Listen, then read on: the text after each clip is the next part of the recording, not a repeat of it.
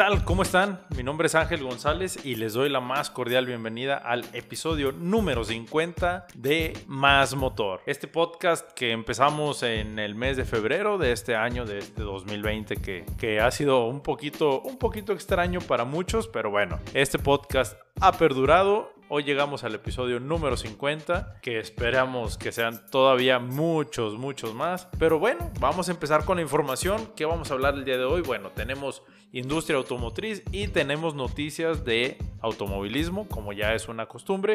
Y aparte, pues este fin de, semana no tenemos Fórmula 1, pero vamos a hablar de otras categorías, tenemos ahí algunas novedades. Pero bueno, hoy les quiero platicar de los nuevos modelos de, de BMW, de lo que fue el M3 y M4, que ya los presentaron, ya se hicieron oficiales aquí en México. Y también de Volkswagen Taos, que ya les había platicado de, de esta SUV de, de Volkswagen. Ya se presentó oficialmente, pero bueno, vamos a hablar primero de M3 y M4 de BMW y después ya vamos avanzando con la información. Bueno, para empezar, estos dos vehículos se renovaron por completo desde la parrilla, que si se acuerdan y si no, pues aquí se las voy a poner. Bueno, las fotos van a estar en, en nuestras redes sociales para que las puedan ver. Eh, la parrilla fue lo que más llamó la atención desde un principio porque sabíamos que iba a ser una... una bueno, BMW salió de, de, lo que nos tenía acostumbrados en cuanto a las parrillas porque tenía una, tenía una línea muy característica en sus vehículos, en sus camionetas, en sus SUV y pues esta vez la cambiaron por completo y esto implicó eh, pues darle una, un, un, enfoque, un, una imagen un poquito más agresiva a, a estos dos modelos que viendo las líneas, que son líneas muy, muy agudas, son bastante, bastante interesantes y le dan una deportividad que la verdad va a otro nivel. Digo, eso es BMW, sabemos cómo es su estilo, pero sí, sí con el diseño del M3 y el M4, sí se volaron un poquito la barda, la verdad sí, sí, sí dan de qué hablar y obviamente la comodidad y el lujo, pues eso no, no, está, no está en duda. Eh, incluye unas, unas salidas de aire inclusive en el cofre, si, si, lo vemos de frente y les digo, lo van a poder ver aquí en las imágenes, si lo vemos de frente vamos a ver hay unas líneas muy marcadas en el cofre que son salidas de, salidas de aire que, que hasta donde sabemos y como, como estamos acostumbrados a verlos en este tipo de vehículos son completamente funcionales por el tipo de motores entonces pues le ayuda, le ayuda al menos en, aerodinámica a ambos modelos les digo, pero están bastante, bastante padres. Si nos vamos un poquito más a, a, los costados, les digo, vemos una línea muy, muy aguda que va desde los, desde los faros delanteros hasta las calaveras traseras. Lo podemos ver bastante, bastante marcado y los difusores y las cuatro salidas de escape, los cuatro escapes con los que viene, con los que vienen eh, los dos modelos, los dos modelos vienen, vienen con este diseño muy similar. Hay que recordar que solamente cambia un poquito el tamaño, porque inclusive la motorización, que ahorita se las voy a platicar un poquito, viene muy muy similar. Pero bueno, los difusores, la verdad que ya sabemos que en este, en este tipo de vehículos también son funcionales a partir de cierta velocidad. Digo, el 0 a 100 también lo tienen muy, muy bien desarrollado. Pero bueno, vamos a entrar un poquito ya en lo que es el, la motorización. La potencia que, que, van a tomar es de un motor 3.0 con doble, doble turbocompresor. Bastante, bastante buenos. Son, son motores que hemos visto en, en las versiones X4M eh, de, de, de, BMW que, que eh, producen de base, así tal cual de base, 473 caballos de fuerza y eh, van a tener una versión Competition. Esta versión pues ya, ya sabemos que va un poquito más con la deportividad, se puede configurar un poquito más. Eh, nos da ahí más opciones, nos da más opciones y nos da obviamente más caballos de fuerza. Les digo, comparado con, con, la versión normal, con la versión de base que son 473, pues la versión Competition nos da 510 caballos de fuerza.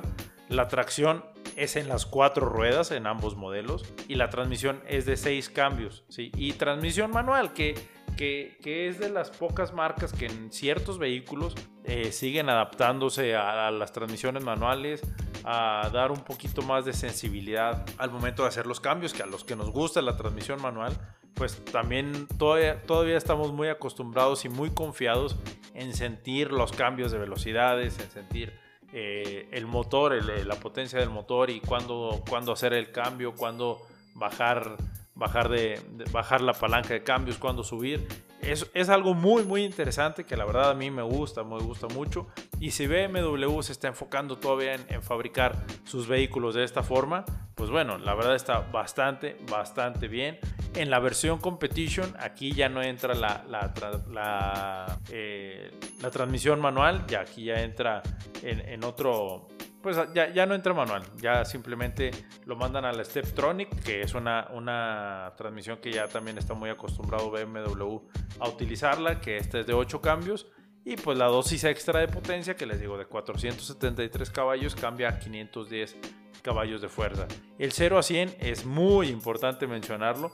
Es poquita diferencia, pero pues ya, ya en carretera, ya en, ahora sí que ya sacando toda, toda la potencia disponible de, las versiones, pues ya, ya es un poquito más, ya, ya se nota la diferencia. Le digo, el 0 a 100 en la versión normal es de 4.2 segundos y en la versión Competition es de 3.9 segundos. Les digo, es poquita diferencia, pero no hay que enfocarnos tanto en el 0 a 100.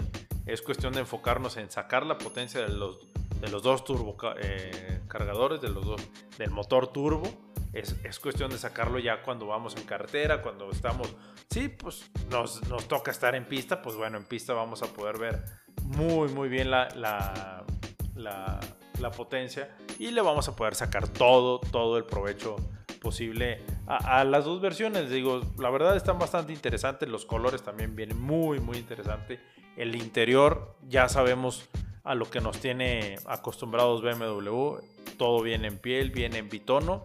Que esto pues ya lo vamos a poder, digo, para, para los que no saben, eh, el interior en, muchos de los vehículos los lo puedes configurar a tu gusto, lo puedes hacer sobre pedido. Obviamente esto implica que el vehículo se va a tardar un poquito más en llegar, pero lo puedes pedir a tu gusto. Obviamente, obviamente se elevan un poquito los costos, pero eso no es mayor problema si, si lo que buscamos es comodidad, confort y que pues el vehículo luzca tal cual como, como nosotros lo queremos. En, en las imágenes les voy a compartir las que, las que compartió de forma oficial BMW, que es una versión en color amarillo de, del M3 y en color, en un verde muy muy característico la versión M4. Digo, aquí lo van a ver y ahí ya se van a quitar de dudas del interior, de cómo están los sistemas de infoentretenimiento, eh, los sistemas de, de, aire, que ya sabemos que es algo muy muy necesario, al menos aquí en la región.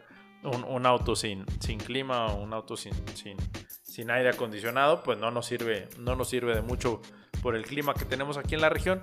Les digo, las rejillas están padrísimas. A mí, a mí me gustó bastante que, que BMW saliera de lo que ya nos tenía acostumbrados, que le dieran un giro completo a, a, estas versiones de sus vehículos, de estas dos versiones de M3 y M4.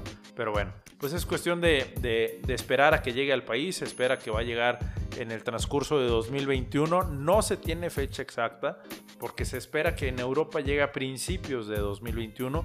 Yo creo que aquí para México va a llegar a mediados. Yo creo que para fechas de agosto, septiembre, más o menos para, para las fechas en las que estamos ahorita en octubre. Yo creo que ya lo vamos a tener eh, en los concesionarios. Pero bueno, es cuestión de esperar. Y pues ya una vez que se anuncie la llegada oficial a México, pues ya tendremos los precios y pues las versiones que o las variantes que pudieran tener estos dos vehículos. Pero bueno, vamos a seguir con la información. Ya en episodios anteriores, bueno, en los dos últimos episodios, en el 48 y en el 49, hablamos de la nueva SUV de Volkswagen, la Taos, que se va a ubicar en el segmento entre Tiguan y, y T-Cross. Pero bueno, ya, ya les habíamos hablado mucho de las especificaciones del exterior, de los faros y todo eso, pero nos faltaba que llegaran las versiones oficiales o la, la, información oficial que, que, se va a tener aquí en México, a diferencia de la, de la versión americana, de la versión que va para el mercado de Estados Unidos, que se cuenta con el motor 1.5 TSI y la caja DSG o, eh, o, automática de 8 cambios, pues aquí en México va a tener el motor 1.4 TSI de 150 caballos de fuerza que va a la transmisión Tiptronic que ya estamos acostumbrados a ver en el Jetta. Eso, pues, para empezar, digo, para que tengan ya la, información así de, de, primera mano. La preventa la tiene estimado Volkswagen de empezar el 3 de noviembre de este año y la llegada será a principios de 2021. Este vehículo sí va a llegar más o menos en febrero de 2021. El precio todavía se desconoce, pero les decía, es, es esperado que llegue entre, entre T-Cross y Tiguan Que yo creo que por el precio de Tiguan, yo creo que la versión más alta pudiera oscilar más o menos en los 530 mil pesos. La versión más básica yo la mandaría un poquito a 430, 440 mil pesos. Digo, ya dependiendo, dependiendo de las versiones.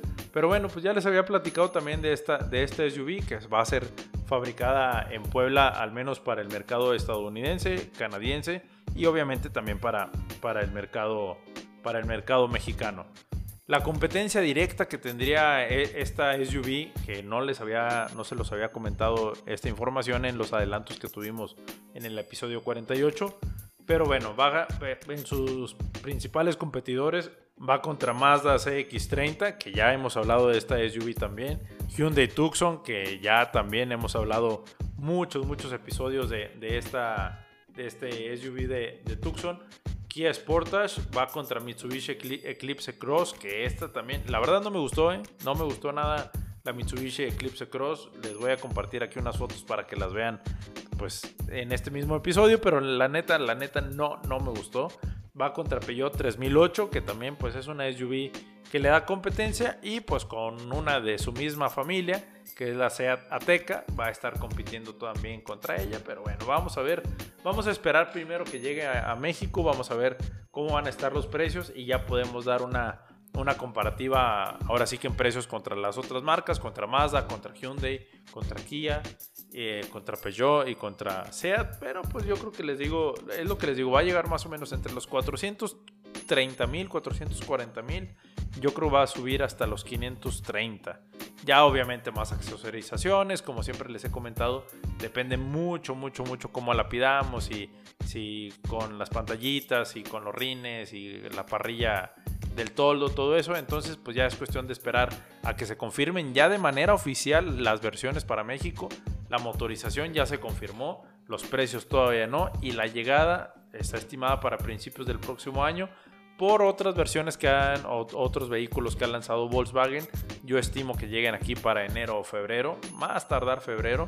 Ya, ya más adelante no creo que lo tengan por cuestión de lanzamientos de otros modelos que va a tener la marca, que ya más adelante se los iremos compartiendo. Y también con la llegada de Tucson, que todavía no va a llegar la versión que vaya que Hyundai presentó como 2021, pero que Aquí en México va a llegar como 2022, pero bueno, eso ya, ya lo iremos platicando un poquito más adelante. Vamos a entrar al tema de automovilismo, vamos a entrar al tema que, que ya sabemos que nos caracteriza aquí en este podcast con noticias muy rápidas y muy importantes, para, principalmente en indicar que ya se están anunciando las renovaciones de los pilotos de cara a la campaña de, de 2021, que ya sabemos que la de 2020 estuvo también muy muy trabada, igual que la de Fórmula 1, pero bueno, la de 2021, ya se hizo oficial que el piloto regiomontano Patricio Howard ya renovó con, con Arrow McLaren, va a estar todavía la, campaña 2021.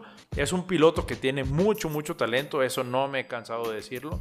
Es un piloto, un piloto del que sabemos en buenas manos y con un buen equipo va a llegar muy, muy lejos. Yo creo que puede llegar a ser campeón de IndyCar, no tengo la menor duda y sí sí puedo apostar todas mis fichas por él sin ningún problema. No con los ojos cerrados, porque hay que ver cómo va su rendimiento. Pero sí, sí ha puesto todas mis fichas por, Pato. Yo creo que va a llegar, va a, llegar a, un, un, mejor nivel, porque pues, hay que recordar que McLaren, que Arrow McLaren no tiene todavía mucha, mucha antigüedad en, indicar, están adaptándose todavía a esta categoría. Ya nos acordamos lo que lo que les pasó con Fernando Alonso cuando, cuando no se clasificó en las 500 millas de Indianápolis, pero bueno, pues eso ya son temas que han, que han ido, que han hecho que, el equipo vaya madurando, que inviertan un poquito más en tecnología, pero bueno, pues Patricio Howard va a seguir, va a seguir en, en, en McLaren todavía el próximo año. Hablando de Fernando Alonso, le tocó probar el Renault RS20 de Fórmula 1 esta semana en España. Ya nos habían ahí dado rumores de, de que era probable que se subiera antes de, que terminara la temporada 2020, que se subiera al Renault, que tuviera algunos test que muchos decían que iban a hacer en, los de final de temporada, pero pues no, finalmente Renault le, cedió el asiento eh, esta semana en, España, tuvieron la oportunidad de probarlo, Fernando Alonso se, se fue adaptando, hizo ahí una especie de filming day, más o menos para que se den una idea de cómo estuvo. Él mismo lo dijo en sus declaraciones que no, no, no le sacó todo el, todo el provecho para, para pues, que, que le pudo haber sacado al monoplaza, pero bueno, ya se está adaptando, ya se está preparando para sustituir a Daniel Ricciardo en, 2021, que Daniel Ricciardo acuérdense que se va para McLaren. Entonces, pues bueno, Fernando Alonso ya empieza a adaptarse, ya está dando ahí algunos pasos un poquito más fuertes. Acuérdense que el próximo año Renault cambia de nombre a Alpine, que es una marca también de, autos que, les voy a compartir también aquí alguna imagen para, por si no los conocen, pues para que los vayan conociendo, para que se vayan adaptando a los colores y a la nueva imagen que puede tener Renault a partir de, de 2021. Esa es la información de Fernando Alonso. Vamos a dejar un poquito a Renault de lado y vamos a entrar con el tema de Checo Pérez, que eso sigue con puros, puros rumores. Eh, rumores que se dan entre periodistas, tanto europeos como nacionales, como mexicanos, que, al final de cuentas pues no sabemos cuál sea el real. Toda la información la puede tener Checo Pérez, inclusive hoy en algunos medios se llegó a mencionar que, que, pudiera ir a Williams. La verdad, la verdad no creo que Williams sea una opción como Checo lo quería o como Checo lo ha mencionado, una opción fuerte. No creo que Williams lo sea. Se le puso, se le llegó a colocar en Haas. También Haas ahí tienen duda a sus dos pilotos. Y en Alfa Romeo también se le, se le puso ahí como que puede ser. Pero bueno, está Antonio Giovinazzi y está Kimi Raikkonen que él él dice que quiere seguir corriendo todo el próximo año en Fórmula 1. Antonio Giovinazzi hay que ver cómo, cómo va con el tema eh, económico, más que con el rendimiento como piloto. Yo creo que ahí es más el rendimiento eh, pues económico, el rendimiento que, que, van a dejar los patrocinadores para el próximo año y pues de esta forma ver si asegura o no asiento para la próxima temporada. En Williams pues está George Russell y Nicolas Latifi, que Nicolas Latifi sabemos que trae muy muy buen apoyo económico eh, para la escudería. Y George Russell, pues tiene el respaldo de Mercedes y de Toto Wolf. O sea, no es cualquier respaldo. No creo que, Williams, al menos con los nuevos con los nuevos dueños no creo que se arriesguen a bajar a, George Russell, que es un piloto que tiene mucho, mucho talento. No creo que lo desperdicie Mercedes y mucho menos creo que lo desperdicie, que lo desperdicie Williams. Y hay un punto importante, a Checo Pérez y a Nico Hulkenberg se les ha mencionado Inclusive hubo un medio que decía que Helmut Marco en una entrevista eh, para, para radio mencionó que, que, tenían que si Alex Albon no mejoraba su rendimiento, pues tenían considerado a Nico Hulkenberg y a Checo Pérez. O sea, ya para que Red Bull vea eso, para que Red Bull no, no eche mano de sus pilotos junior o de los pilotos que están en Alfa Tauri, pues bueno, ya, ya quiere decir que que están buscando un piloto más fuerte para que, para que acompañe, ojo, para que acompañe a Max Verstappen. Estamos 100% seguros que Red Bull quiere hacer a Max Verstappen campeón, lo quieren ver campeón de la Fórmula 1. Entonces, pues quieren un piloto, un escudero que esté ahí eh, dándole la mano a, Max, que, lo, que le, lo apoye, que le dé el seguimiento que necesite. Pero pues necesitan un piloto fuerte, un piloto con experiencia y en el alemán y en el mexicano pues tienen una muy muy buena referencia. Entonces, pues bueno, hay que esperar a que todo se vaya acomodando. Les digo, hasta ahorita todos son, son, siguen y seguirán siendo rumores hasta que Checo no confirme algo o hasta que Nico Hulkenberg o el equipo en sí al que vaya a ir Checo den algo por sentado. Yo creo que ya en, esto, en esta semana se siguen confirmando, confirmando los asientos que faltan eh, en la Fórmula 1, que eh, son pocos los que están disponibles, pero bueno, yo creo que ya, ya es buen tiempo para que se vayan confirmando. Y yo creo que sí va, a ser así de esta forma. Vamos a esperar, yo creo que un par de semanas más a que, a que Checo Pérez nos dé alguna noticia. Si no es Checo, pues va a ser algún otro equipo que nos diga, oigan, pues saben que no es Checo, pero es Nico Hulkenberg, o si es, si es Checo Pérez y se viene para acá o se va para allá. Entonces, pues bueno, es cuestión de esperar nada más. Y pues bueno, con esto llegamos al final del episodio número 50. Eh, les agradezco mucho, mucho, mucho a todos a todos los que están escuchando cada episodio. Eh, cada vez somos más en redes sociales, eso se los agradezco mucho, mucho, mucho.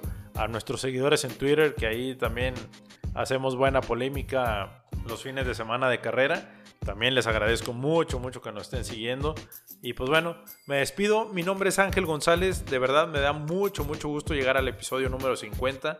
No porque no confiara en este podcast, claro que confío en este podcast porque me apasiona.